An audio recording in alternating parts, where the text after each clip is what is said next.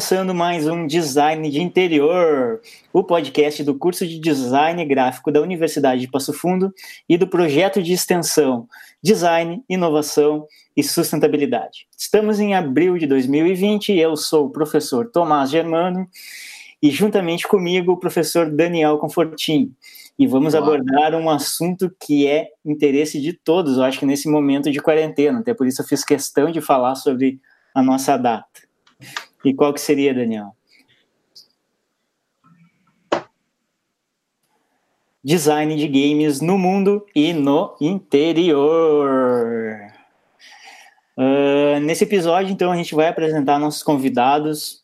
Esse é o segundo episódio da primeira temporada. Tá durando, né, Daniel, esses nossos episódios. Estamos indo longe, mais longe do que a gente imaginava. Games na colônia para além da Fazendinha Feliz. Esse é o nosso episódio de hoje. Conosco, então, vou apresentar nossos convidados, primeiro as damas, instrutora de games do Prisma Espaço Geek e formada em design pela Universidade de Passo Fundo, especialista em game design pela Universidade Positivo de Curitiba e mestrando em educação também pela UPF, Fernanda Silva. Oi, pessoal, tudo bem? Uh, junto também a gente tem o diretor criativo da Southbox Studio, aqui de Passo Fundo, uh, Daniel Merkel. E aí, pessoal, tudo aí? Uh, designer pela Universidade de Passo Fundo, animador gráfico Will Holwagen, vulgo Fala, William pessoal. Holwagen, arroba Will Holwagen, mais alguma coisa que eu esqueci, Ah, pode ser só isso aí. Sabe mesmo. que tu mexe comigo por causa do meu, meu nick, né? Que é TH Germano. saudoso TH Germano. É, saudoso, esse ficou.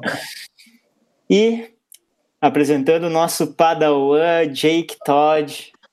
Uh, na chamada a gente chama de Diego Chaise, mas se vocês buscarem lá Jake Philip Todd no Instagram, aluno do design da UPF e MC da Subsolo 99, nosso super designer de game do curso. e aí não Então, ah, começa mais nosso episódio aí, tudo certo então, pessoal? Tudo certo. Tudo certinho. E aí entra a primeira pergunta, galera, a pergunta central desse episódio do podcast.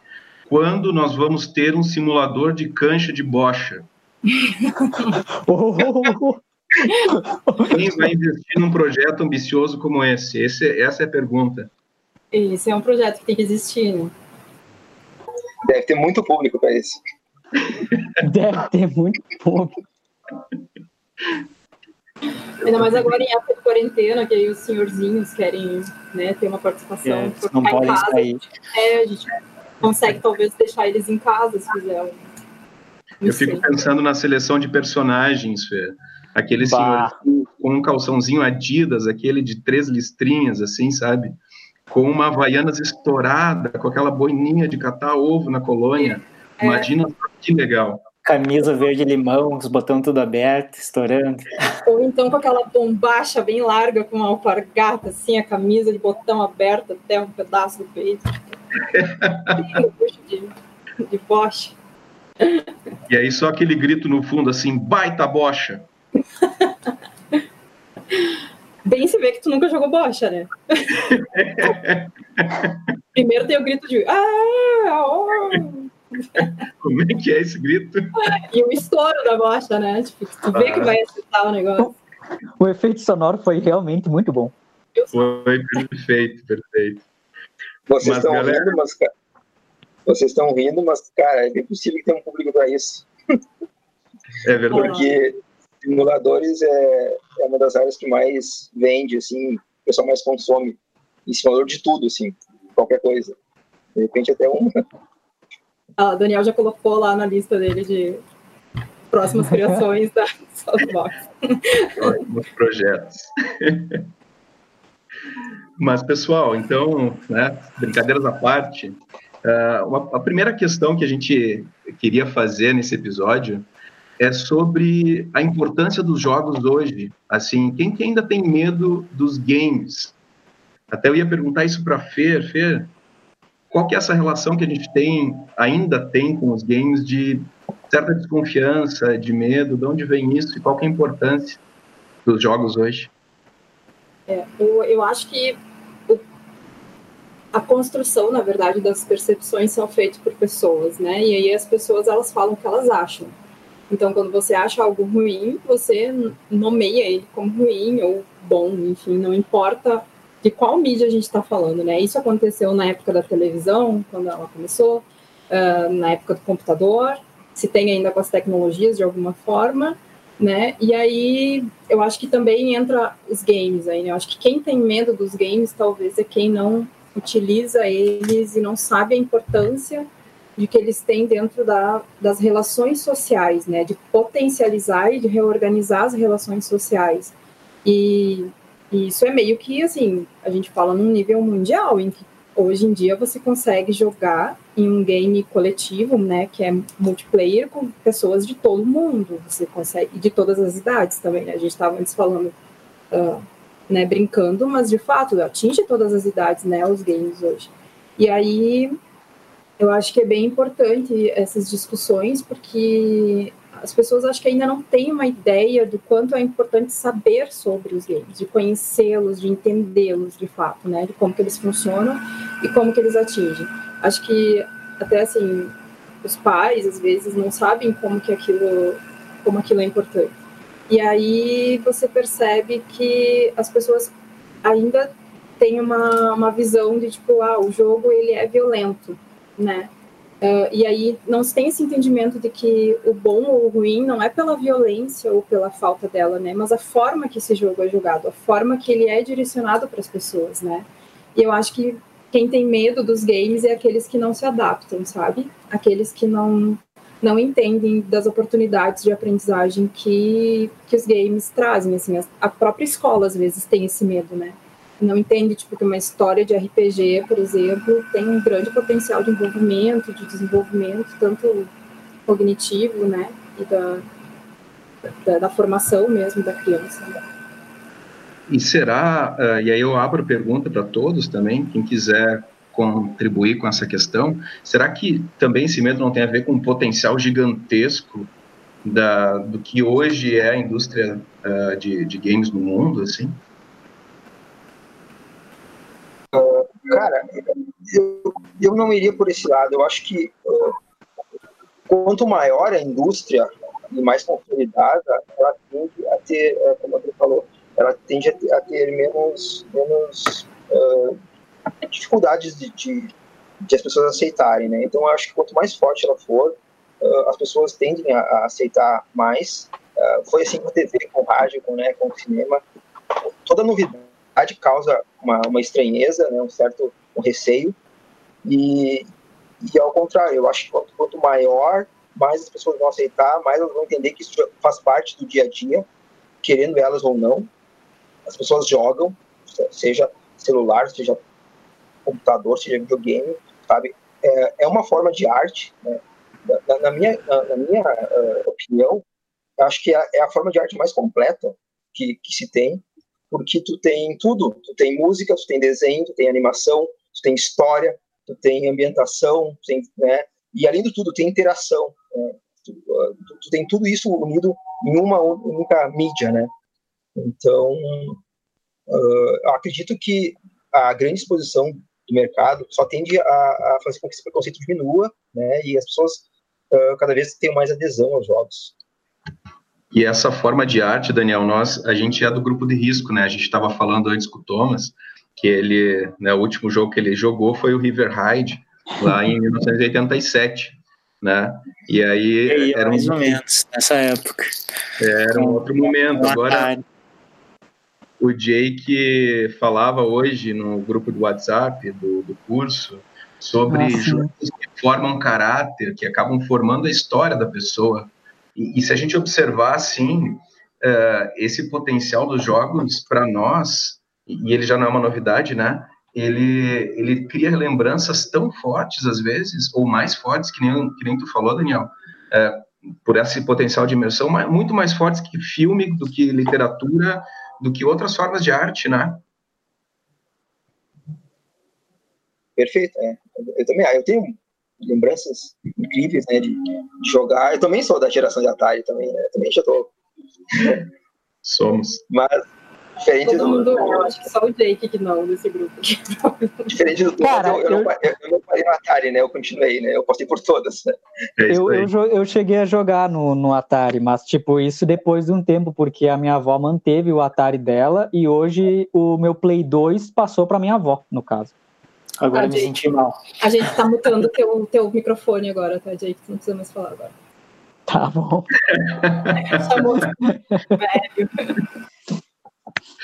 Mas, Jake, fala um pouco mais sobre essa questão, cara, sobre, sobre esses jogos formando a personalidade de alguém, assim. De repente, uh, a partir daí a gente consegue perceber um pouco mais a profundidade disso. Cara, é, eu ali o que o outro Daniel estava falando sobre é, né, os jogos serem uma forma de arte, eu acho que né, ele, ele falou muito bem isso, porque, cara, é, é a forma de arte mais completa que tem também, na minha opinião, assim, porque tem, tem tudo. E sobre formar caráteres, eu, eu jogo desde que. Na, eu sempre digo que eu jogo desde que nasci, né? Eu, tipo, porque eu jogo há muito tempo e, enfim. Uh, eu acho que os jogos hoje eles começaram a tocar num, num assunto mais é, para formar caráter. Eles começaram a tocar num assunto que uh, tem pessoas que possuem certos problemas e os jogos apresentam personagens cada vez mais completos e complexos que as pessoas acabam olhando esses problemas e dizendo, bah, eu tenho esse mesmo problema que esse personagem, e a pessoa pode escolher como jogar com esse personagem, tendo em vista que ela também tem aquilo, né? Eu acho que os jogos indie, eles conseguem fazer mais isso, mas hoje a, a indústria que trabalha com os jogos AAA, é, como eles têm, obviamente, muito mais dinheiro, eles conseguem fazer personagens também muito bem feitos e com problemas variados e mega complexos, né? Eu acho que isso acaba fazendo com que a pessoa olhe esse personagem, veja como ele, ele contornou esse, esse problema, né? E a pessoa pensa, bah, eu vou, cara, eu contornei esse problema no jogo dessa forma, eu consigo fazer isso na vida real também, porque eu sou parecido com esse personagem, eu tenho esse problema, eu enfrento isso também, sabe? Eu acho que é nesse formato que ele ajuda a formar caráter das pessoas, sabe?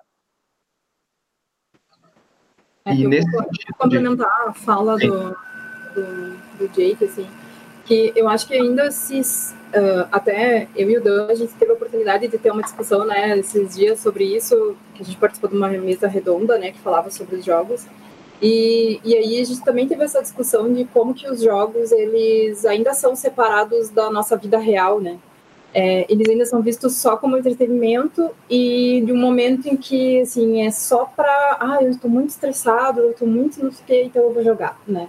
Então, é, ele já é vinculado a esse tipo de situação, assim. Porque a gente não entende que o próprio processo da nossa vida é, é um jogo, né? Em que a gente passa fases, níveis e temos os chefões, os professores, os, enfim, as pessoas que a gente tem que ir enfrentando pelo caminho. E aí vai virando uma, uma, uma construção mesmo, né? Do ser, assim.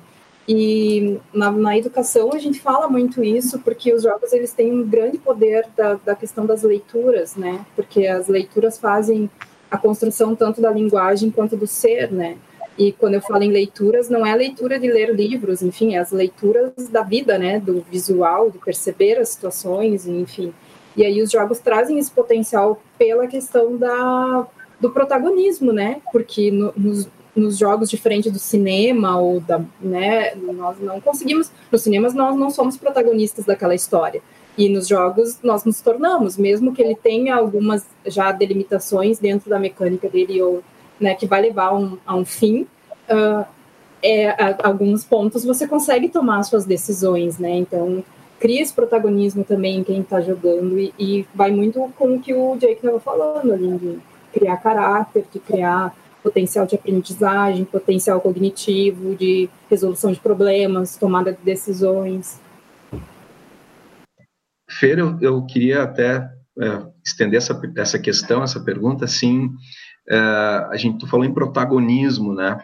Protagonismo daquele que joga. E o Jake falou da indústria independente, dos games indies, né?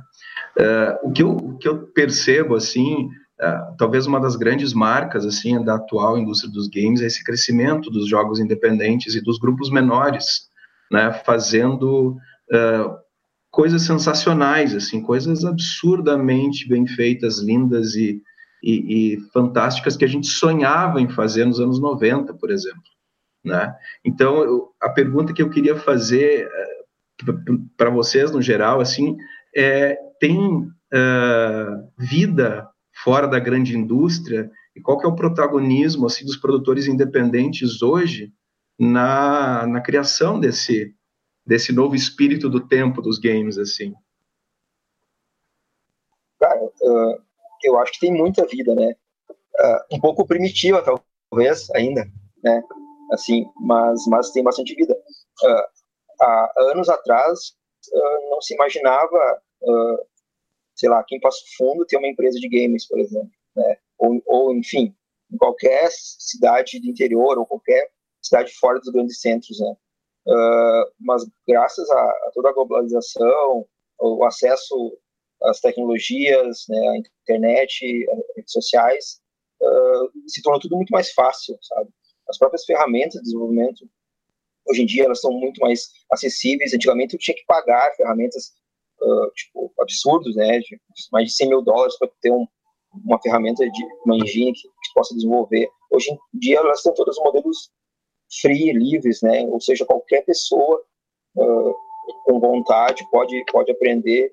Hoje nós temos o YouTube para ensinar qualquer coisa, né? Não precisa ah, pagar por um curso de grandes jogos. Se tu realmente quer, tu consegue aprender, né? Independente de, de ter um curso ou não. E isso, isso, isso só fortaleceu uh, esse ecossistema dos indies, assim, que foi através daí que, na verdade, houve o, o grande boom dos índios, o surgimento da galera índia, porque a galera começou a se juntar, né? A se juntar em casa, se juntar em grupos e, e vamos fazer um, um, um, game. Assim como antigamente as pessoas se juntavam para fazer banda de música, né? Se juntava na garagem para fazer banda de música, a galera se juntou para fazer games, sabe? É uma analogia bem, bem coerente, sabe? Então... E também essa, as, as plataformas, né, Merkel, tipo, Steam, né, o próprio Xbox Live também, tipo, Isso. facilitou, né, de, de botar esses games menores, tipo, ter as, as, as, pessoas terem mais acesso, não precisar de grandes empresas de distribuição, dando holofote para né, esses jogos, então... É, eu, eu ia dizer isso, a, a, a própria indústria uh, se tornou mais amigável, assim, sabe? As plataformas abriram espaço. Antigamente, uh, era, era, muito mais difícil tu, tu ter acesso a, um, a, um, a uma Steam da vida, a um, a um, Xbox Live, né, PlayStation, porque eles eram fechados mesmo, eles só produziam grandes empresas, né? Uh, mas aí com muito esforço de uma galera assim das antigas assim, eles viram que os jogos indies eram, eram diferentes, né? Eles, eles tinham uma outra uma outra pegada que não era super gráficos, super sons, Tu, tu, tinha toda a questão da história mais importante, a questão emocional, sabe, mais importante. A questão do gameplay era muito mais trabalhado, porque como eles não podiam ganhar com visual, eles tinham que ganhar com, com game design, com gameplay muito bem feito, né? Então, uh, tudo isso uh, facilitou uh, para que os índios estão aí hoje, né? Graças a Deus, né? a gente não, não teria trabalho, pelo menos na minha empresa. Hein, Daniel, aproveitando, isso resulta também numa maior diversificação assim do, da aplicação dos jogos, das categorias de jogos, uh, das próprias origens, né? A gente está falando de design de interior aqui, né? Então, design na colônia, tu falou, ah, fazer games em Passo Fundo, onde já se viu isso? Chega a ser uma heresia pensar isso dez anos atrás, né? O cara tinha que correr para Porto Alegre, para Curitiba, para algum lugar assim, São Paulo.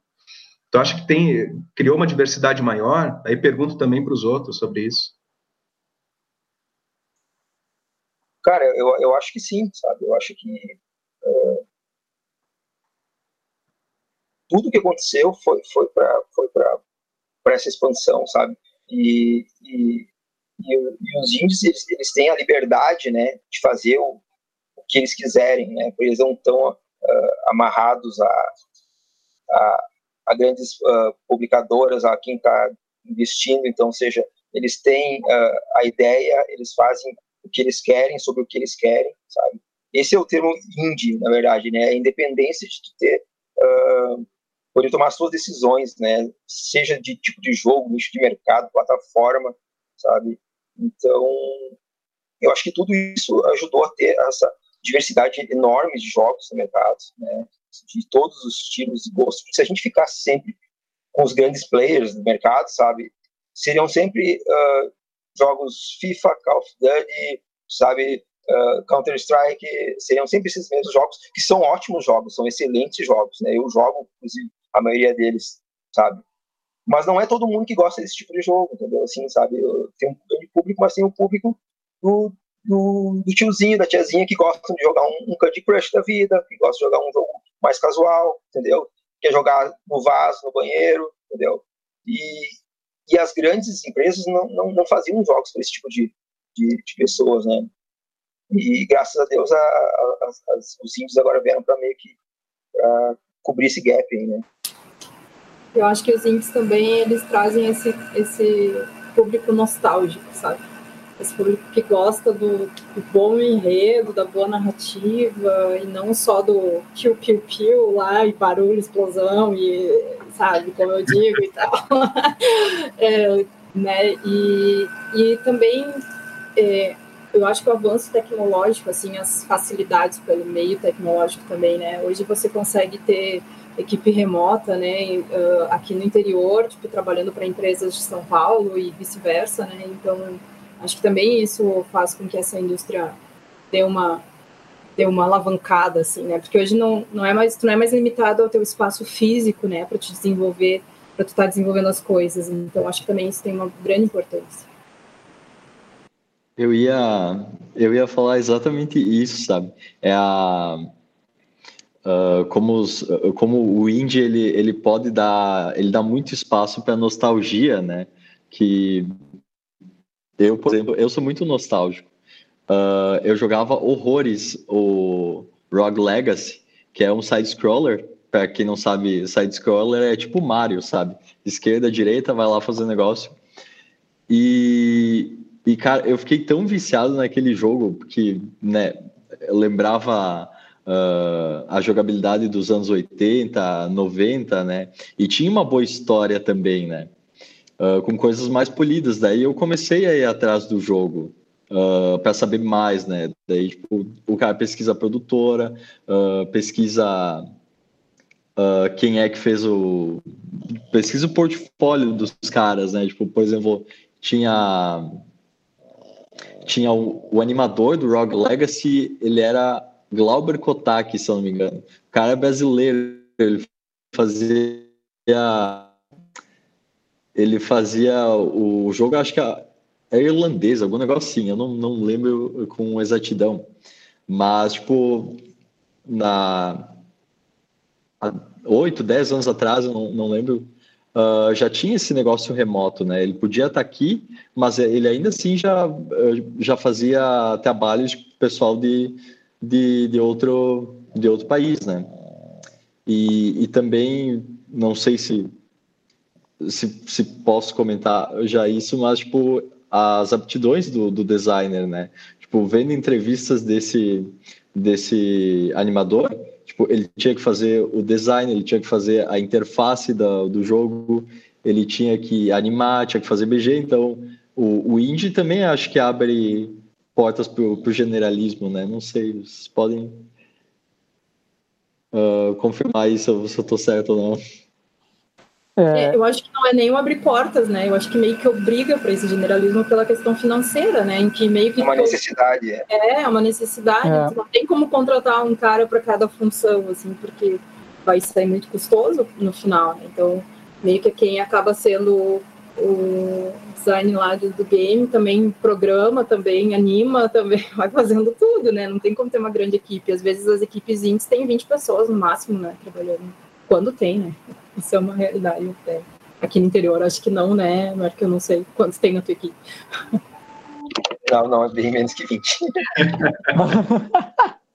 e, e, assim, é, e varia muito também é, de projeto para projeto, né? Tipo, Uh, a gente mesmo, a gente trabalha muito com freelancer de, de fora, sabe? E aí tem projetos que demanda mais, né? Tem projetos que demanda menos, tanto de tanto da parte visual, como na parte de música. Então a gente tudo depende do, dos projetos. Como a gente não é uma grande empresa que tem muito dinheiro, a gente também não pode contratar uma galera, né, 10, 10 caras ali para ficar, e daqui a um ano demitir 10 porque não conseguiu né, bancar todo mundo, sabe? Não seria, uma, não seria responsável fazer isso, né? Sim. Então a gente acaba trabalhando mais com, com, né, com a galera terceirizada, por projetos, né, que a gente consegue garantir todo mundo, certo? E, a, e digamos, e a, é, a maioria dos estúdios trabalham dessa forma, assim, pelo menos os estúdios estão começando assim, né, a, a, trilhar uma caminhada mais sólida, assim. Dificilmente tu ver um estúdio indie uh, já com quatro, cinco, seis funcionários, sabe, uh, arriscando um projeto maior, porque o risco é muito alto, o custo é muito alto, né? Uh, tem várias histórias de vários estúdios que começaram assim e quebraram logo no primeiro ano, lançaram o jogo achando que iam vender muito, e no final foi um fracasso, né? Uh, uh, tem um estúdio brasileiro aqui muito conhecido, que é, que é a Behold Studio, que, é, que é um estúdio bem amigo nosso, que eles tiveram esse fracasso, né? Da, quando, quando começaram a, a, empresa, mas aí eles, eles quebraram a empresa e, e reformularam ela, né? E, e, cara, e agora elas são talvez a, a, ou a maior ou uma das empresas mais, mais conhecidas do Brasil e que mais faturaram com seus jogos, entendeu? Mas eles tiveram que, digamos assim, como eles estavam uh, abrindo caminho também, né, eles, eles aprenderam uh, errando, né, achando que, que era uma essa forma de negócio, né, que seria a ideal, de contratar as pessoas e tal, mas eles viram que não, que não, que não, não funcionou, né, que as receitas que eles possuíam não era suficiente para manter a empresa durante todo esse tempo, né, e, e, e, apostar tudo em um único título, um único lançamento também é muito perigoso, né, porque tu pode achar que tu está fazendo o melhor jogo, e tu sempre vai achar isso, porque é o teu filho, né, tu sempre vai achar ele mais bonito, mais inteligente, né, e, e o mercado é cruel, sabe? O mercado não é, não é fácil. Assim, se, se, fosse fácil, todo mundo fazia games, todo mundo ganhava dinheiro. Né? Uh, e não é tão fácil assim. Tu acertar o, o, o teu game, o teu, o teu nicho, o teu público, é bem difícil. Então, tu não pode correr muitos riscos. Né? No caso, é, contratar poucas pessoas, né? ou, ou contratar só para aliviar a tua dor, por exemplo. Né? Se, tu, se tu precisa de um artista, vai contratar aquele artista necessário para aquela função, sabe? e não paga um cara uh, durante um ano inteiro para de vez em quando ter um trabalho para ele. Né? Uh, mas é, é, essa é a forma de que os índices sobrevivem, né? Uh, gastando pouco e com inteligência. E... É, eu acho que não, nem tem um preparo, né? A gente nem tem. Desculpa, Thomas, eu, tô, eu vou atrapalhando. Vocês só. Vai, vai tentando. Vocês são convidados. Eu, eu sou só... aqui, então. Eu vou ouvindo. Depois ah, eu pergunto. Vai tranquilo. Primeira vez que o Thomas vai fazer a pergunta aí, tu ele. Cortei, né? Não, mas eu só ia falar que a gente não é nem preparado para ser empreendedor, sabe? Eu acho que também tem um pouco dessa culpa, assim, que Uh, às vezes tu tem até um projeto bem bacana e tal, alguma ideia, mas a gente não, não sabe às vezes nem por onde começar, assim, ou como, né, como procurar e tal. Quando se vai nesses grandes festivais de games, tipo o Big, que é um festival que é de divulgação de novos games, né, você percebe isso, assim, tem uh, projetos muito bons, que são muito bem estruturados, mas às vezes as pessoas nem sabem como dar sequência, ou enfim, e aí tu vê que ah, que é, uma, é um desperdício, né? E aí é, é nisso que as grandes empresas ganham, têm vantagem, né? Porque elas têm uma pessoa, às vezes, só para fazer isso, trabalhar com essa parte administrativa, enfim, né, da empresa. É, era bem, bem quase em cima disso que tu falou agora, Fernanda, que eu ia perguntar. Uh, quando é que uh, se matura essa ideia criativa que tu acha que está de fato uh, sendo importante para colocar no mercado ou não? É, é, é, é, meio arriscado, é um negócio, né? E quando é que você sente confiança que aquela ideia é a ideia boa para de fato virar um game e que aquele game pode ser ou não rentável? Pode ser qualquer um para me responder. Tá. Cara, assim, não é uma, um, um, único momento que isso acontece, entendeu?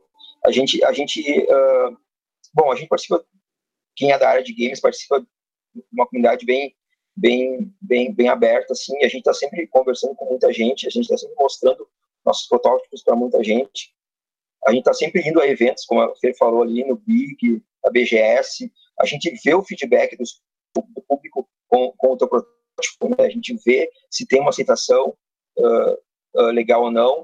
Uh, existem métricas também que, que, que são feitas para lançamento de games, né? A tua, a tua página na Steam, a tua wishlist na Steam, né? No mercado mobile tu tem tem métricas de, de retenção, né? De enfim, de existe toda uma ciência por trás de, de disso que não é tão simples assim. É por isso que eu falei, é por isso que não é fácil fazer um sucesso, né? E todo sucesso é inquestionável para mim. Não interessa o tipo de jogo, sabe? Se o cara fez sucesso, o cara merece, sabe? Porque uh, é muito difícil é, é, essa área é muito difícil. É, tu tem que ser empreendedor, como você falou, gerir uma empresa por trás, né? Todas as questões burocráticas e, né? tudo que a gente vê de, de ruim que é e difícil que é gerir uma empresa, gerir pessoas, que também é outra dificuldade sempre, ainda mais artistas, que, né, que são totalmente uh, doidos, malucos, né, na sua essência, e, e, sabe, e além disso, produzir um produto que, que não é nem para você jogar, né, é para um público-alvo, né, é pra, não adianta fazer um game que tu gosta de jogar se esse teu jogo não vai atingir centenas de milhares de pessoas, né, senão tu vai fazer um game para você, mas que não vai vender nada, enfim, não vai ter propósito né, de, de, de, de, de viver com isso. Né. Quer dizer que o de bocha não rolaria. Aí é que tá, cara, depende de uma pesquisa de mercado, cara. Porque, tipo, lá nos Estados Unidos os caras gostam de, de jogos de, de caça de, de alce, por exemplo, entendeu? Cara, é um nicho muito específico, mas eles consomem tanto, eles gostam tanto, que, que vende muito lá, entendeu? Então é, é, é questão de achar o.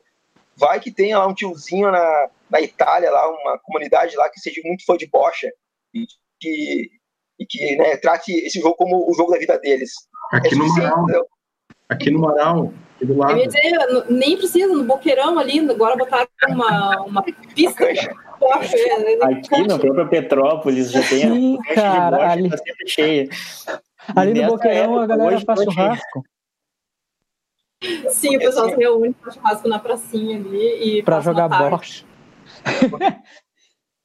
Voltando um pouquinho, porque tem, tem, tem duas coisas que, que tem que fazer, na verdade, uma ou outra.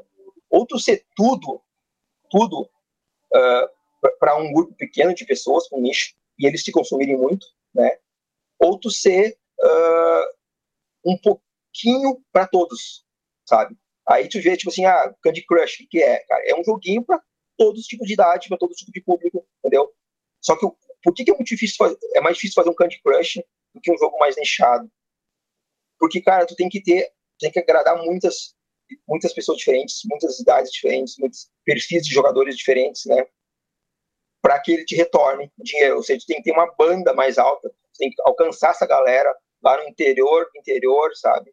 Eles têm que conhecerem o Candy Crush, eles têm que gostarem, eles têm que compartilharem, né?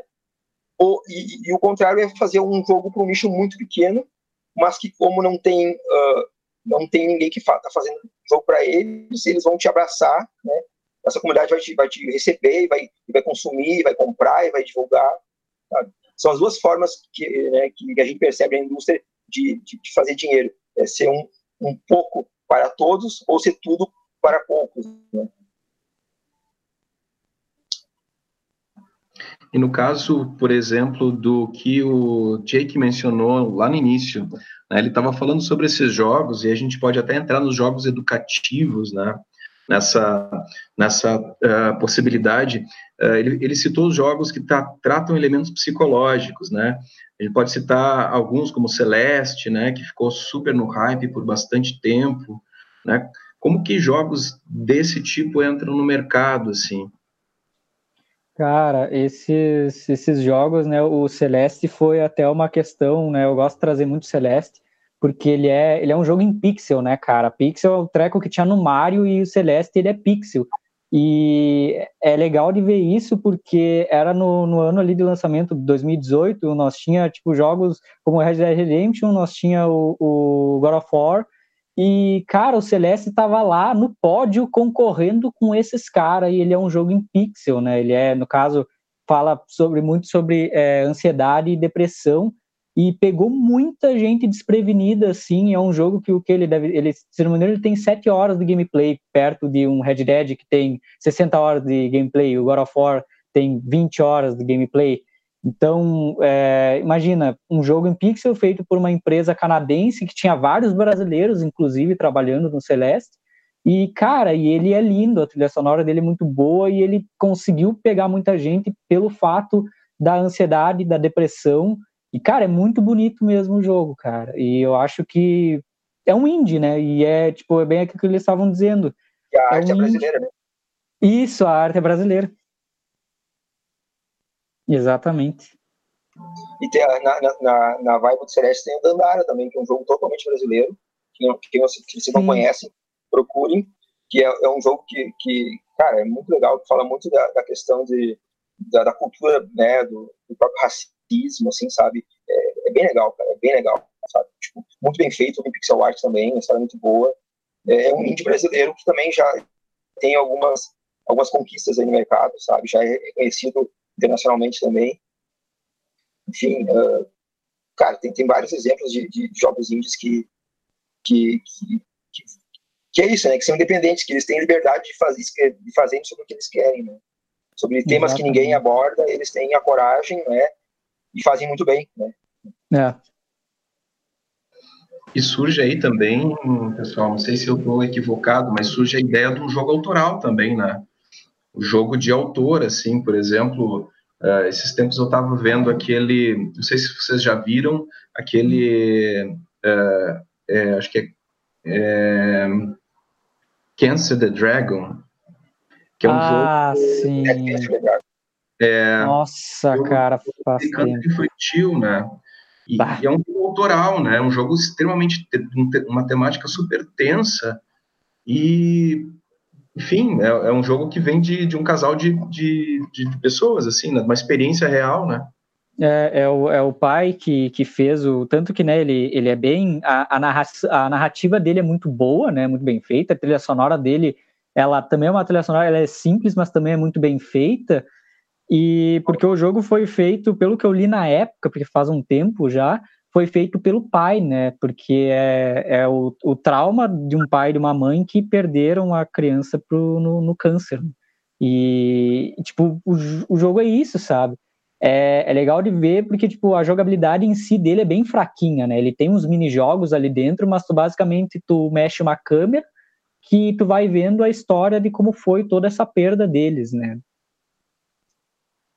Mas só a possibilidade de fazer isso é um negócio incrível, né? É demais, é muito massa. De que tu tem essa possibilidade até de catarse, assim, para uma tragédia. E de tentar transmitir para os outros isso de uma forma, como o Daniel falou no início, muito mais imersiva do que outros meios, né? Sim.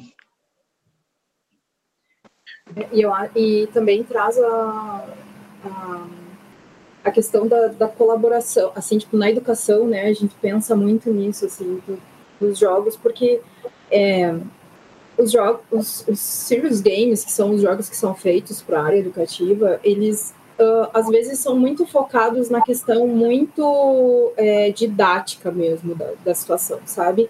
De ou ensinar matemática, ou ensinar física, ou ensinar uma matéria, né, uma disciplina em específico.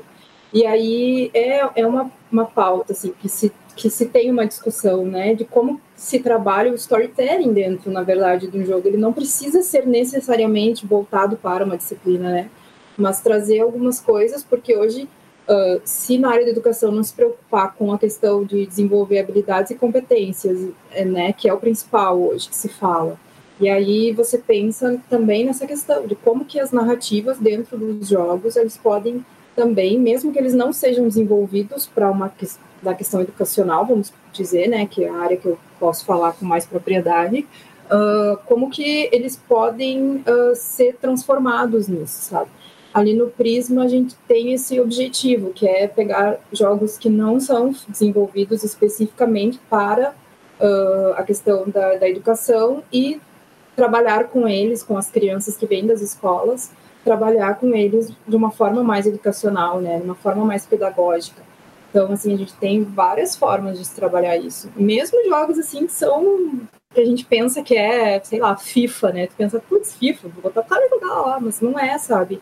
É trabalhar a questão da competição, é trabalhar o saber perder, é trabalhar que o coleguinha talvez tenha mais habilidade, né, na questão do controle do que não, né, de motora mesmo, do que você. É tudo isso que é trabalhado quando você fala num game. Então, assim, não é somente jogar em si, e o chegar num objetivo, né? A gente tem que também sempre olhar o processo, né? O processo do jogar, o processo do, do, do ato de jogar e de estar participando de um jogo, né?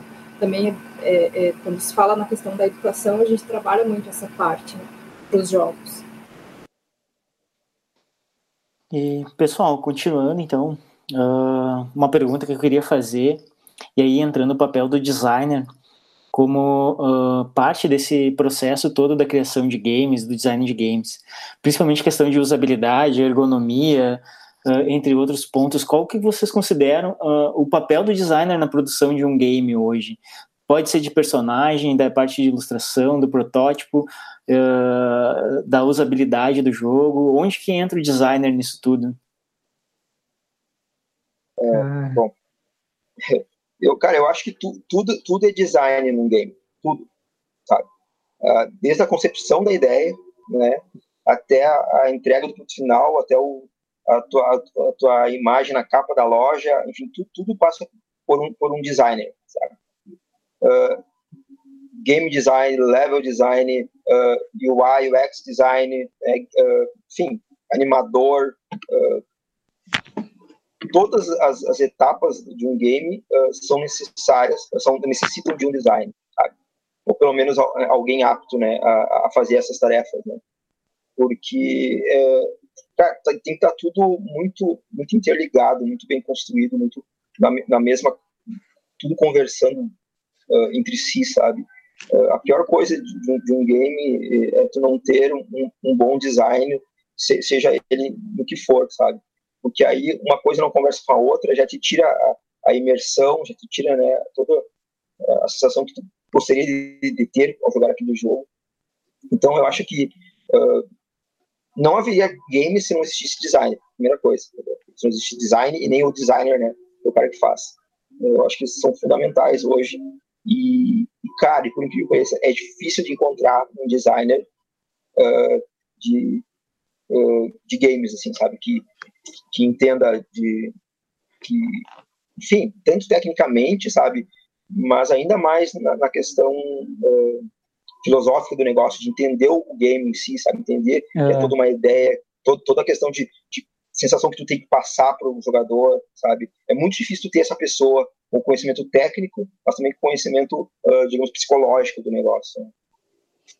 É, né? Uh, uma vez eu, eu, tinha um livro que eu comprei que é do, do Scott Rogers, que ele é, ele é um, um designer-chefe, que ele, ele trabalhou no Pac-Man World, uh, trabalhou na série do Máximo também, que era um outro joguinho, e ele, ele fala muito no livro dele sobre o designer ele cuidar de, de várias partes, né? Ele ajudar, bem como o Daniel estava falando ali mesmo, sobre ele ter uma noção de como é que vai funcionar o jogo, ele estabelecer regras no jogo, que nem o, o Tomás falou da parte ergonômica, né? Uma certa ergonomia de como é que o jogador vai passar nas fases, se o jogador vai receber alguma recompensa após passar essa fase, por que, que ele está fazendo aquilo, como vai ser o design das fases, né? Se vai ser no estilo do Mario ali. Uh, o próprio Scott Rogers ele disse que na, nas empresas que ele trabalhou e na empresa dele mesmo, uh, os designers sempre eram muito respeitados nessa parte, porque eles cuidavam muito disso. Eles iam lá olhar em tal parte, em outra parte para cuidar assim meio que de um todo, ajudando em tudo, sabe? E é, como ele disse, deve ser mega difícil achar uma pessoa extremamente competente para isso, né? A pessoa tem que realmente amar aquilo que está fazendo para poder cuidar de um treco tão grande assim. É, não, e, e, e... Posso falar bem rapidinho? Não, é porque eu só vou contar a minha experiência, assim, bem pessoal, né? que eu fiz a especialização em game design, mas quando eu fiz a especialização em game design, eu não tinha ideia do que seria fazer uma especialização em game design. Eu fiz uma especialização de game design pensando que eu ia desenvolver jogos. Então, assim, é um grande, é um grande erro e é um, um grande equívoco assim que as pessoas fazem, sabe, de achar que o game design é a pessoa que vai lá e desenha o jogo, ou que vai, entendeu? Vai fazer essa questão visual do jogo, né? E não é o game, o game, o game designer, ele vai fazer a questão de projeto de jogo mesmo. É. Vai prototipar dentro de um documento que toda a equipe vai ter acesso, né? Que que passa tanto das regras, da dinâmica, da mecânica, de, de, toda a parte estrutural mesmo. É como se fosse o cérebro da, né? Então ele ele é o, é o que vai comandar isso. E aí, dentro disso, vão ter os desenvolvedores, vão ter os designers gráficos, que são né, os animadores e tudo mais. Eu acho que isso é bem importante de falar, porque uh, existe uma gama de cursos que estão oferecendo cursos como uh, desenvolvedores, para ser desenvolvedor, e na verdade, quando você entra e vê o conteúdo que vai ser desenvolvido, não é, sabe? Então, é Sim. bem importante, assim, de também ver alguma coisa nesses. E, e ter essa clareza dessa diferença, sabe? Perfeito. É, é, inclusive, assim, a, a, maioria das empresas, uh, digamos assim, que, que, que conseguem, uh, que tem, enfim, um, um, bom faturamento e tem uma, uma, uma boa situação financeira, eles contratam exatamente designer específico para cada função, né? exatamente. Um level design que só vai fazer level design, um game design que só vai fazer as regras, um UI, UX design que só vai fazer a interface, entendeu? Eles são muito especialistas nisso, né? Porque, cara, só um especialista mesmo para fazer aquilo da melhor maneira, entendeu? Uh, não existe uma pessoa que vai fazer tudo isso de, maneira perfeita, entendeu? Lógico, há pessoas que, que, né, que até entendem um pouco todo, mas, tipo, é diferente quando tu tem um, um especialista para cada uma das áreas, sabe? O teu produto vai sair com uma qualidade maior. Sabe? Ah, sim, o resultado sai muito melhor. É a mesma situação que a gente tem no, no design gráfico, né? No, no, design gráfico a gente tem, assim, pessoas que são especialistas em branding, são especialistas, né, em, em vários setores, tipografia, enfim, é a mesma situação que ocorre dentro do game, né? Em que você, você precisa ter um conhecimento geral de como ele funciona, né? A não ser que você seja o, o, game designer o principal, que aí você tem que ter um conhecimento de meio que tudo, né? Porque é você que está comandando o projeto. Mas se você está dentro de uma área específica, você tem que ter o conhecimento daquilo, né? Não necessariamente você precisa entender de programação, enfim, dessas coisas. É, é legal entender, e eu digo assim, que é bem legal entender, porque a minha maior dificuldade hoje na minha dissertação é encontrar pessoas que saibam uh, programar na Unity eu não tô achando ninguém que consiga programar em Unity, sabe? Porque eu preciso que seja bolsista, né, da universidade, e aí isso não tem na disciplina, que também fica aqui minha reclamação para os cursos de computação. Vamos atenção, PF, atenção, PF. É, vamos, é. vamos ensinar essa galera a usar Unity, usar essas, essas plataformas aí que estão sendo muito, muito utilizadas no mercado de trabalho. E, e aí, assim, então, talvez se eu entendesse um pouquinho, a minha vida seria mais fácil, entendeu? Então a gente tem que ser um pouco generalista de, de procurar entender de tudo para também poder até conversar, né? Porque não adianta também querer conversar com o programador e eu não entender, né, o que eu estou falando dentro do, da estrutura, né? Eu, eu fiz o caminho inverso. Né? Eu vim da programação, sou formado em ciência da computação, e depois que fui estudar design, fui estudar, enfim, teoria de cor e todas as questões que a galera estuda, sabe? Porque uh, é, eu nunca, tipo assim, programação era o mais próximo de desenvolver jogos da minha época, sabe? Assim, tipo, e eu sempre quis trabalhar com jogos, com desenvolvimento ou com animação. E, enfim, e lá nos primórdios da década de 90, quando eu comecei a faculdade, uh, ciência da computação era o mais próximo disso, porque tinha uma cadeira de computação gráfica lá, né? Então, e aí eu tive, me, me, me formei como programador, como desenvolvedor, mas sempre tive, tive um pé no, no, no, design, porque é o que eu sempre gostei, né? Uh, enfim, mas é, é, e, é, e, hoje, eu, eu, digamos, eu, eu sou grato por ter feito de computação, porque eu entendo o programador, eu consigo conversar de igual para igual com um programador em game meu, ele não vai tentar me, me, me levar na conversa se, se pode, se não pode ser feito, porque eu entendo como funciona, né? Então, uh, tu também ser um pouco, ser um pouco multidisciplinar uh, ajuda nisso, sabe? Tu ter a uh, noção das, da, da, área, principalmente, seja ela, né, enfim, não só na questão de games, mas enfim, qualquer área, tu poder entender uh, o que o teu colega faz, sabe? Te ajuda a, a se comunicar com ele, sabe? E pedir para ele, ou, ou ele te ajudar, enfim, a resolver algum problema. Isso é bem importante também. E, Merkel, aproveitando, cara, fazer uma pergunta, título de curiosidade, até para todo mundo saber. Tu é um estúdio de game local, né, aqui da cidade. Hoje a gente está vivendo esse período meio estranho e que eu, eu, devo ter falado no episódio anterior que para os designers até não mudou muito, porque a maioria já trabalha meio remoto, né? Uh, mas hoje teu estúdio, ele existe um espaço físico ou ele já trabalha dessa forma remotamente? Não, a gente tem um espaço físico, sim. Né? A gente está lá no Parque Tecnológico do BF, tem uma sala lá, faz quatro anos que a gente está lá. Mas, assim, cara, para nós, uh, e digamos, a gente é privilegiado, sabe, em poder trabalhar com o computador à distância, né? Não mudou muita coisa, assim, sabe? Assim, tipo, a gente, lógico, mudou no sentido da gente, da gente, uh, digamos, se adequar a estar em casa e trabalhar, sabe? Tu, digamos, tu acordar e saber que tu, tu tá em casa, mas tu tem que trabalhar, né? Tu não pode ficar dormindo até mais tarde, enfim, cara, tem que ser igual como se estivesse na empresa, só que em casa. O que é bem difícil para quem não está acostumado. É muito difícil, sabe? Eu sofri um horror, sabe? Agora, agora depois desse, desse mês aí que eu já agora eu peguei o ritmo, mas é, é difícil, assim. Porque antes eu, a gente acordava, ia lá para a empresa, né? Sentava lá e começava a trabalhar. Em casa tem outras distrações, né? Outras coisas.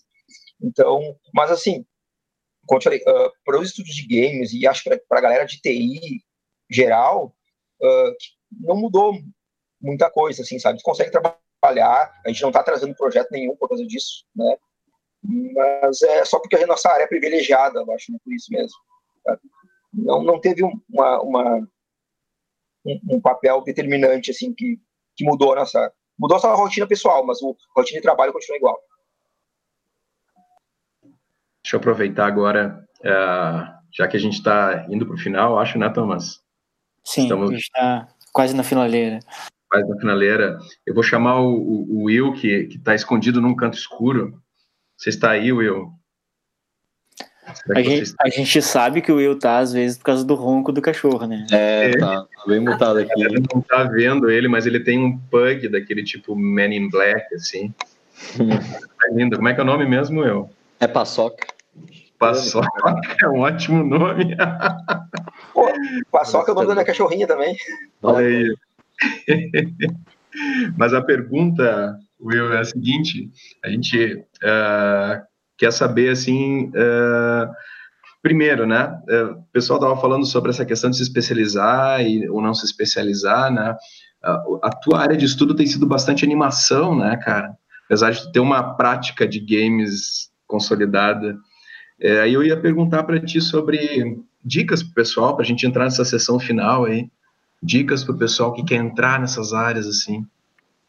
É, uh, se tratando da, da animação voltada para os jogos, né? Eu estava conversando hoje com, com o Jake e aí ah, nós entramos no quesito de a gente precisa saber o, o, básico do básico, né? Por exemplo, é. uh, a gente citou Dark Souls, né, Jake?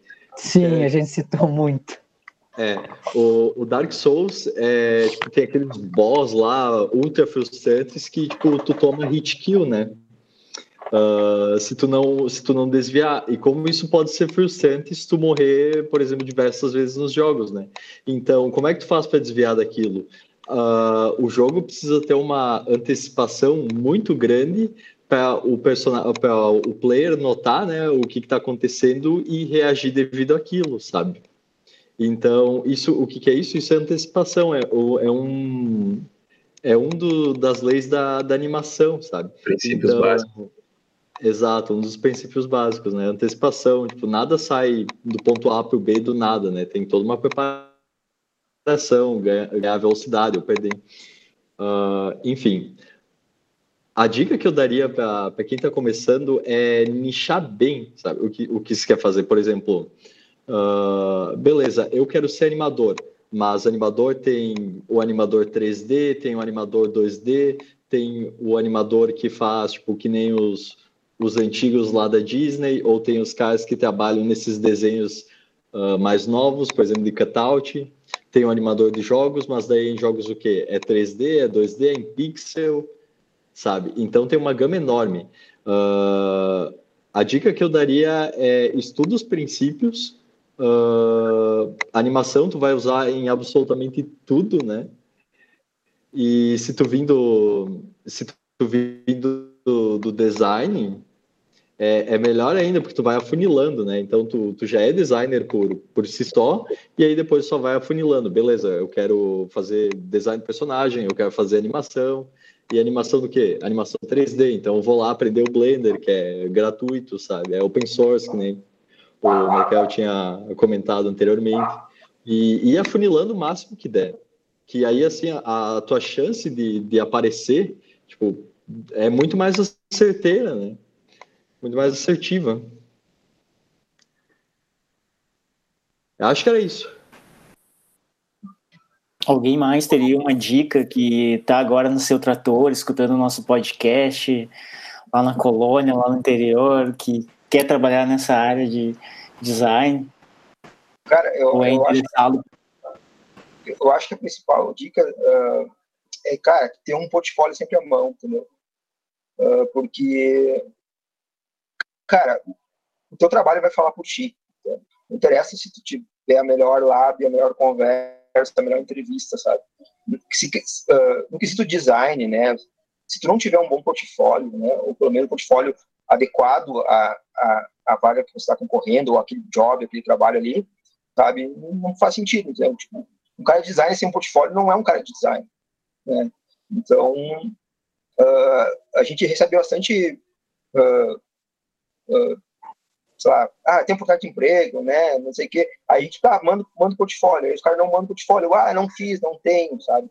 Aí fica difícil pra gente, né, contratar Sim. essa galera ou, né, ou, ou chamar para conversar se uh, na função que eles querem eles não têm nada para nos mostrar. Assim. E isso, e, cara, e por que pareça, isso é muito comum, muito comum, sabe? Uma galera que, que quer trabalhar com isso, com jogos, que nunca fez nada para a área de jogos, assim, nunca desenvolveu um personagem ou um layout que seja, ou uma animação que seja, entendeu? Então é, é muito importante ter um portfólio, sabe? Assim, e, cara, e não, e não tô pedindo um portfólio de 50, assim. Cara, se tiver dois projetos deu três projetos muito bem feitos, é suficiente para entrar em qualquer empresa de games do Brasil, sabe? Sendo, eles boa qualidade, sabe? Não é necessário ter horas e horas de trabalho, entendeu? Sendo bom tecnicamente, ter uma boa qualidade, tem vaga para todo mundo, sabe? Tem, e sobra. A empresa de games, só hoje eu recebi aqui, aqui no e-mail do pessoal da Associação de Jogos, três vagas de emprego, sabe? O pessoal procurando.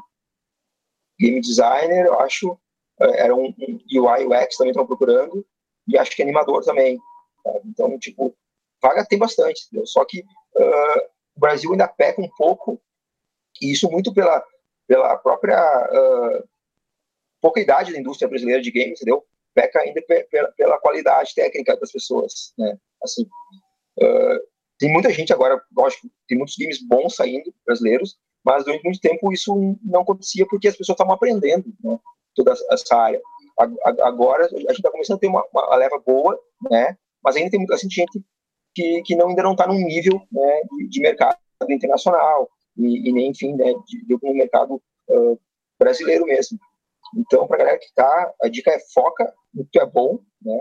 Se tu é bom animador, foca né, na animação, como, como o William falou ali, seja 2D, seja 3D, seja o que for. Foca no que tu é bom, cara. Porque, tipo, chance vai ter, vai ter, inclusive aqui em Passo Fundo, inclusive no interior, inclusive, sabe? Tá cada dia mais, a gente tá precisando mais de pessoas assim, e é difícil achar, sabe? Pessoas uh, qualificadas e boas uh, na parte de, de, de design, sabe? Uh, fora dos grandes centros, né? Assim, no interior é bem difícil. Eu quero deixar uma dica também.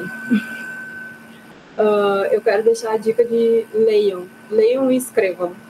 Gente, é bem importante, assim, fazer leitura, escrita, é, entender narrativas, entender de como que isso é uma história boa, uh, entendam os os princípios da história do herói, que também funciona nos games e é bem importante. Vão lá no Google, digitem agora lá né, os princípios da história do herói, vai, vai estudar isso.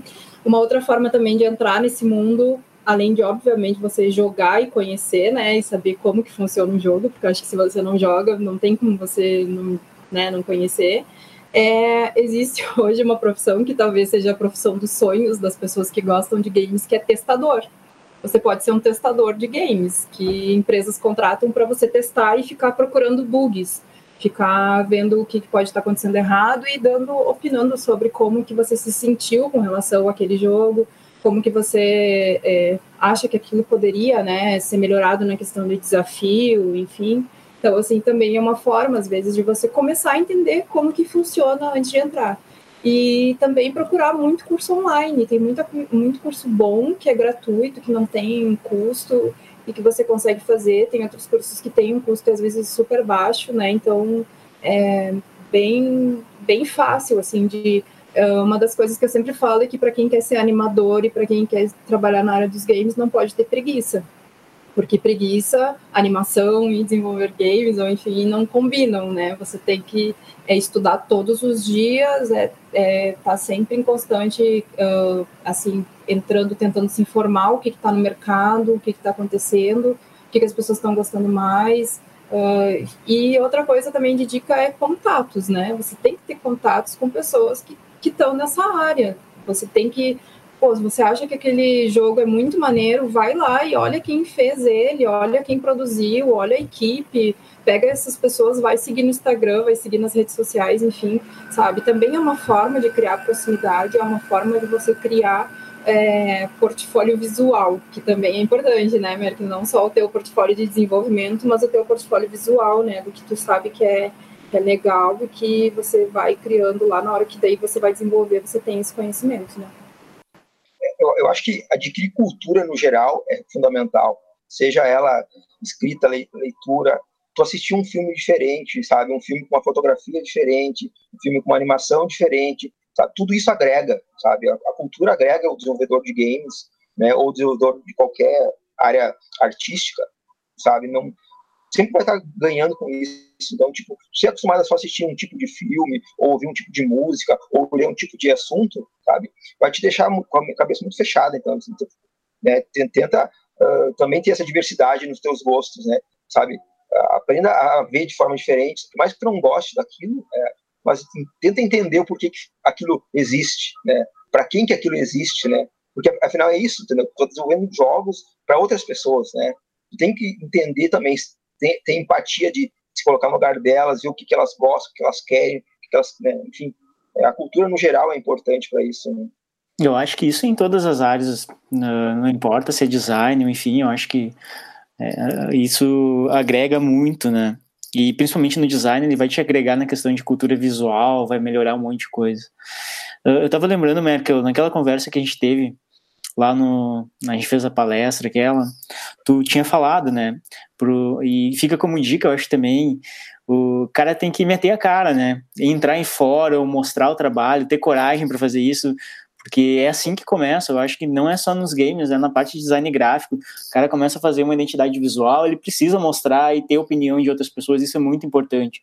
Que às vezes o cara fica tão focado naquele mundo dele que, acha que, que ele acha que está fazendo alguma coisa certa e acaba criando um vício de linguagem visual em cima daquilo que ele vem fazendo e repetindo e de alguma forma ele precisa ter uma visão externa. Eu acho que essa dica que tu deu aquela vez, eu acho que ela cabe bem agora também, de uh, não ter uh, receios de mostrar como é que está evoluindo o teu trabalho, porque outras pessoas também passaram por isso, ou estão passando por isso, e, e, é bem importante mostrar como é que teu trabalho pode evoluir e as pessoas ajudarem a tu evoluir no trabalho, né? é, é bem isso. É, é, eu, eu fui um que, que eu, eu, consegui entrar na área de games, digamos, por ter tido a coragem de postar meus trabalhos em fórum, sabe, assim, tipo... E, e lógico que antes de eu postar, teve todo, digamos, uns bons anos de, de, de digamos, de estudo, como a Fer falou, tu tem que estudar bastante, né, e, e seja, né, seja modelagem, animação, o que for, e só que uma hora tu tem que, tu tem que mostrar, entendeu? E, e, e, o quanto antes tu fizer isso, cara, mais tu se liberta, assim, tu, tu aprende a, a, a, conviver com críticas, tu, né, tu aprende a, a, receber críticas, a aceitar as críticas, sabe? E, bah, eu, graças a Deus, quando eu fiz isso lá em 2007, eu acho, eu postei lá, cara, foi lá que começou, digamos assim, a minha carreira na, na área de games, né? Porque uma empresa de Porto Alegre me viu, né? me chamou para conversar e eu comecei a trabalhar direto lá com eles, né? E, enfim, aí ganhei muita experiência com eles, né? Hoje, né, adquiri a experiência necessária e agora estou com a minha própria empresa. Né? Mas foi tudo porque eu tive a coragem de realmente de postar né, os trabalhos que eu tinha feito, na época era de modelagem, modelagem 3D e tal, que nem era, digamos assim, hoje a minha especialidade, né, não, é, não é o que eu mais gosto de fazer, enfim. Mas é, foi o meu começo, né, porque era o que eu tinha, digamos, acesso naquela época, né, nos fóruns e tal, porque Cara, a gente tá falando de uma época que não, não existia YouTube, só para vocês terem uma ideia. Então, era, era, era, era, muito mato, sabe? Era muito mato. Era Esse é um dos mato. nossos próximos assuntos, né, Confortinho?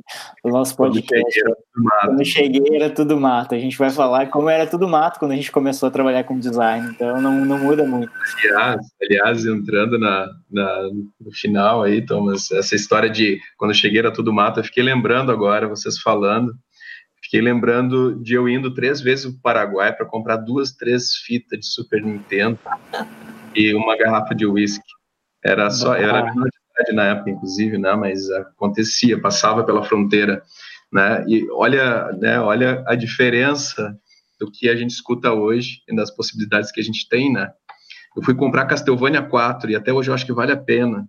Valeu a pena. Oh só para comprar uma fitinha de Super Nintendo. Comprei um Game Boy Advance também na época. Mas, enfim, uh, é, para encaminhar, acho que pode ser a última pergunta, Tomás.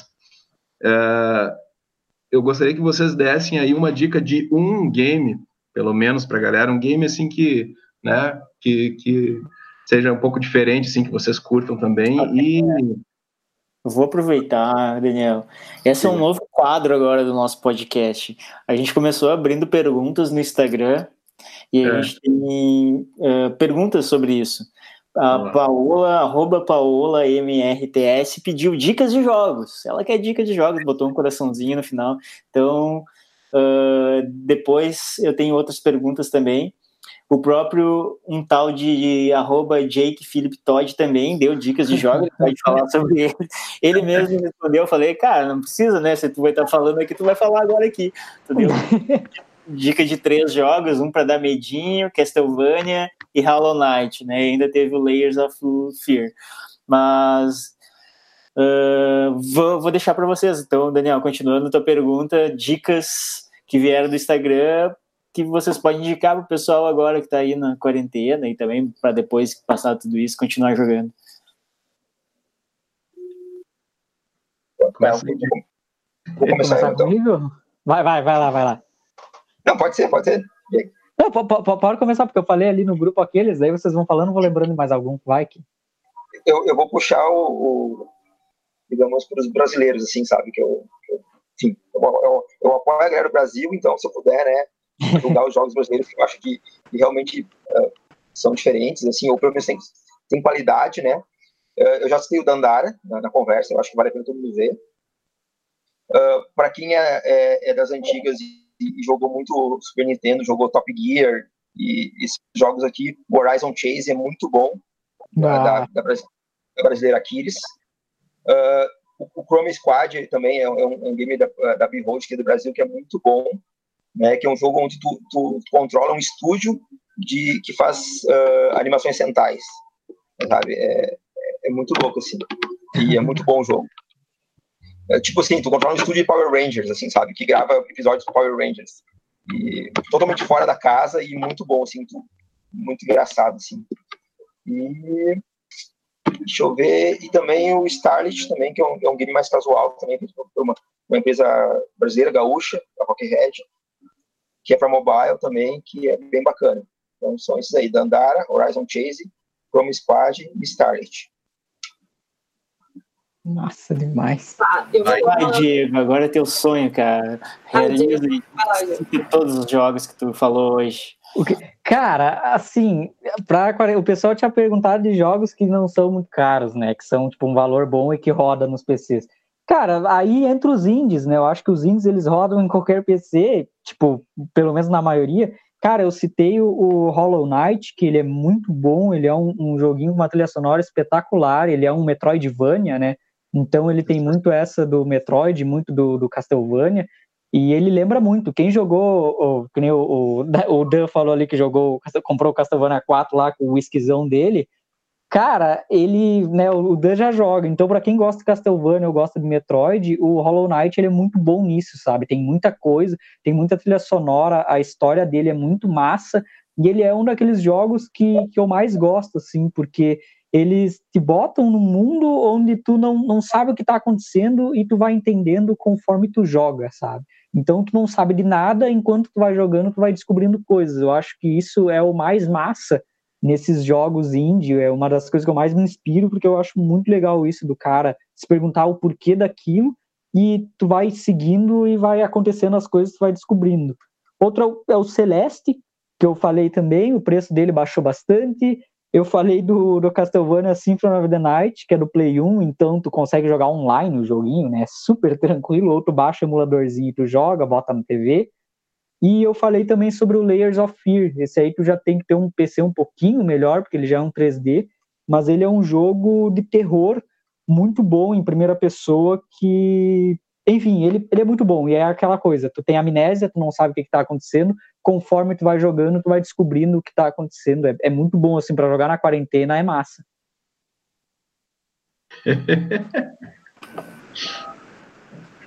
Vou dar uma dica. Na quarentena.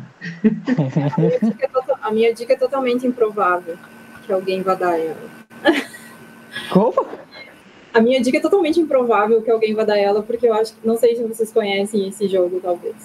Mas a, a minha dica é um jogo da turma da Mônica. Tá? É Mônica e o Guarda dos Coelhos. Eu fui até dar uma colada aqui no nome bem certinho para não, não errar aqui mas ele está disponível para Play, para Xbox, para Nintendo, para PC. E é muito bonitinho o jogo. Ele é de um estúdio é, é brasileiríssimo, né, da Mad Mimic. E é um jogo muito legal, que tem essa, esse ar de nostalgia que a gente estava falando, né?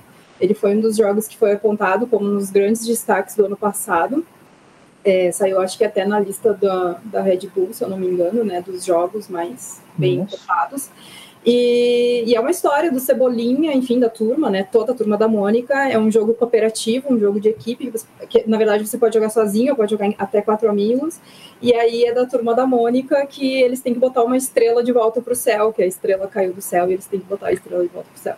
Então, assim, é um jogo bem fofo para encerrar. Fê, uh, eu, eu, até eu ia citar aqui o No Heroes Here, tá? Que é que na verdade esse jogo aí é um skin Uhum. Heroes, sabe? Isso. Que é um, é um jogo indie. E assim, primeiro eles fizeram No Heroes Here, que é, é, o jogo da Mad Mimic, né? E aí eles conseguiram a IP da, da, da, da Mônica, né? E aí fizeram, tipo, uma história né, baseada com os personagens da Mônica. É bem legal o jogo. O No Heroes Here é bem legal. E com certeza esse skin aí, enfim, deve ser tão bom quanto. É, e ele tem é, um pixel art, assim, bem fofinho, sabe?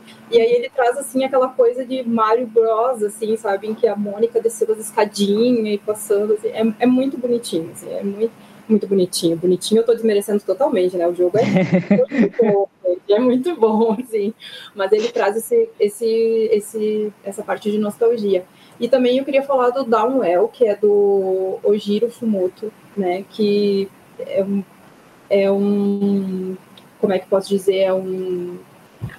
Ai, é, tipo, não é terror, assim, né? Ele é, ele é do Nintendo, mas é bem assim, bem uma arte bem.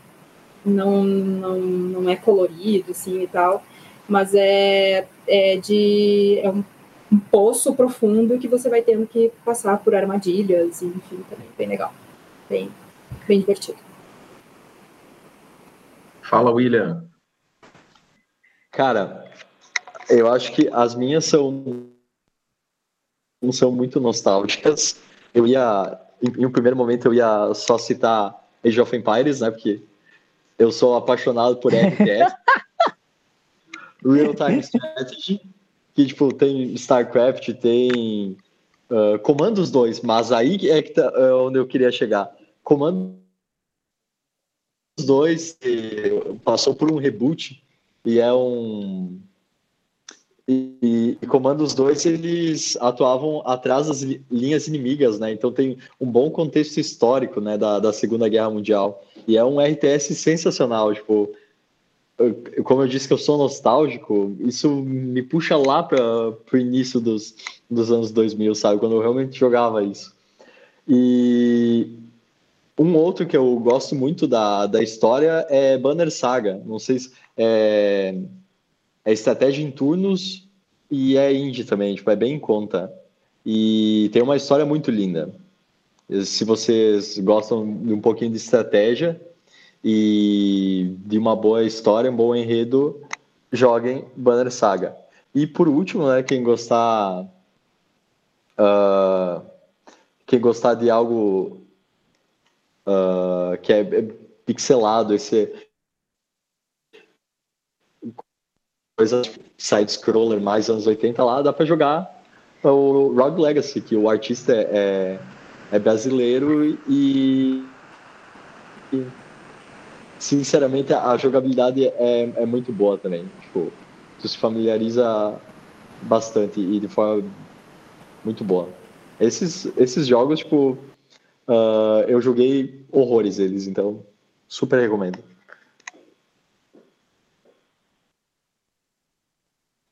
E aí, Daniel?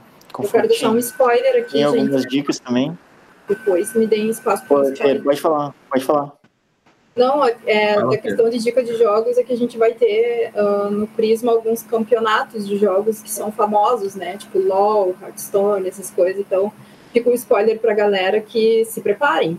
Montem suas equipes. É. e em breve a gente vai estar divulgando esses campeonatos. O, o LOLzinho roubou toda a minha energia de jogar outros jogos, né, cara? É só o. só LOL.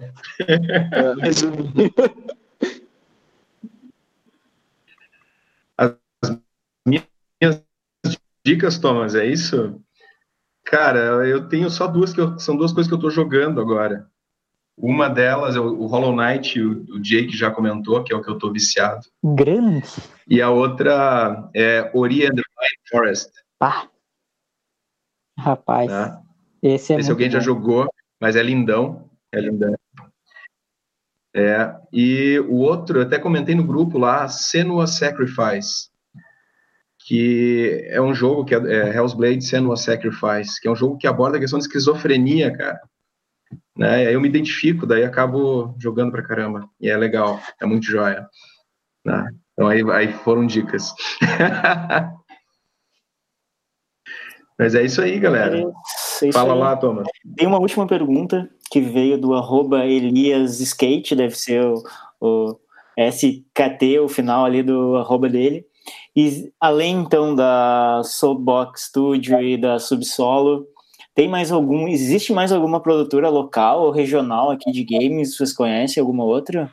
Pe- Peraí, peraí, peraí. Não, isso, isso que tu viu, deu? Não precisa responder. Se tu conhece ou não conhece. Não, como assim? Não, a Subsolo foi mudada pra Grounder, cara, na aula do Luiz. Então, existe alguma além da Grounder e da Soulbox? Vocês conhecem alguma outra? É só uma pergunta do, no Instagram aqui. Aqui, aqui na região a gente não conhece, sim. Então, a gente adoraria que tivesse. A gente se sente muito assim, órfão, assim, sabe? Não ter ninguém para conversar sobre área de games aqui por perto, né? Uh, mas assim, tem Santa Maria, tem Porto Alegre, tem São Leopoldo, tem Novo Hamburgo, tem Pelotas. Uh, a gente faz parte da, da AD Jogos, que é a Associação de Desenvolvimento de Jogos do Rio Grande do Sul, que tem mais de 30 empresas uh, filiadas, assim, sabe? Então, oficialmente, assim, tem pelo menos 30, 33 empresas de games no, no Rio Grande do Sul. Nossa. É, e... Mas aqui na região, assim, por enquanto, a gente sabe, é só nós, assim. Tipo, né, e a... Como é que é? A Ground, é isso? Cara, que isso, cara. Que, que honra, sabe, cara. né? Vai ter Que que, vai ter que honra. agora. Nossa. Mas, Cara, eu faço um apelo aí, quanto mais empresas tiver, mais interessada, cara, melhor para todo mundo, todo mundo cresce, todo mundo se abraça e vai junto. Né? Beleza, pessoal. Passamos então da uma hora de episódio.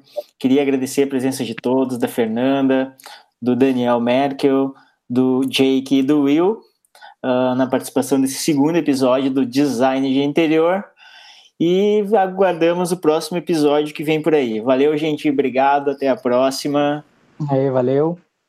É um segundo episódio, inclusive, sobre games, hein? Essa conversa é longa. Pode ser. Eu quero também. agradecer. Oh. Eu é, me sinto honrada de, quanto mulher e gamer, uh, estar participando desse podcast, porque eu acho que é bem importante as mulheres começarem também a entrar um pouquinho mais nesse ramo, que ainda somos poucas, e as poucas que existem às vezes se escondem atrás de nick masculino aí por um preconceito até, né? Então, sinto bem honrada e queria agradecer vocês a oportunidade. Convidar as meninas também, gurias, gurias que estão me ouvindo, vamos para os games. Eu sei que é bem difícil, porque às vezes a gente entende das coisas e a gente tem que provar que entende porque é mulher, sabe? Então, assim, mas não se acanhem. Nós provamos e vamos para frente. Obrigada, gente. Aproveitando o gancho da Fernanda, só para dizer assim que uh, o universo uh, gamer, assim, ele é tóxico, sabe, para as mulheres. Mas o universo de desenvolvimento de games, cara, não, é ao, contrário, ele é muito aberto, assim, é. sabe, tipo, uh, pelo menos assim, as empresas que, que, enfim, que a gente tem contato do Brasil inteiro, do mundo inteiro, é, eles, eles procuram mulheres justamente para ter um olhar diferente, uma diversidade diferente, sabe? Não ter só aquele olhar masculino, enfim, machista, enfim, que a gente está acostumado, né, a ter.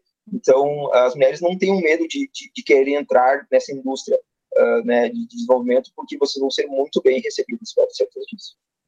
Cara, isso, isso é, é, muito massa, porque tu, eu sigo muitas, muitas empresas grandes, no caso, no, no Instagram, e tu vê que muitas vezes eles fazem documentários onde a maioria da equipe deles é só mulher, e isso é muito massa sobre elas falando sobre como elas fizeram aquela parte e como elas se dividem. Então, realmente a área de desenvolvimento é muito abrangente, é muito massa e abraça muito, tipo, não tem preconceito nenhum. Isso é, eu acho muito legal isso. Acho que, que a parte mais gamer mesmo, de jogadores, que seria a tóxica mesmo. Acho que tu falou tudo nisso mesmo. Mas vamos tirar a palavra assunto, nem. Né, galera? É.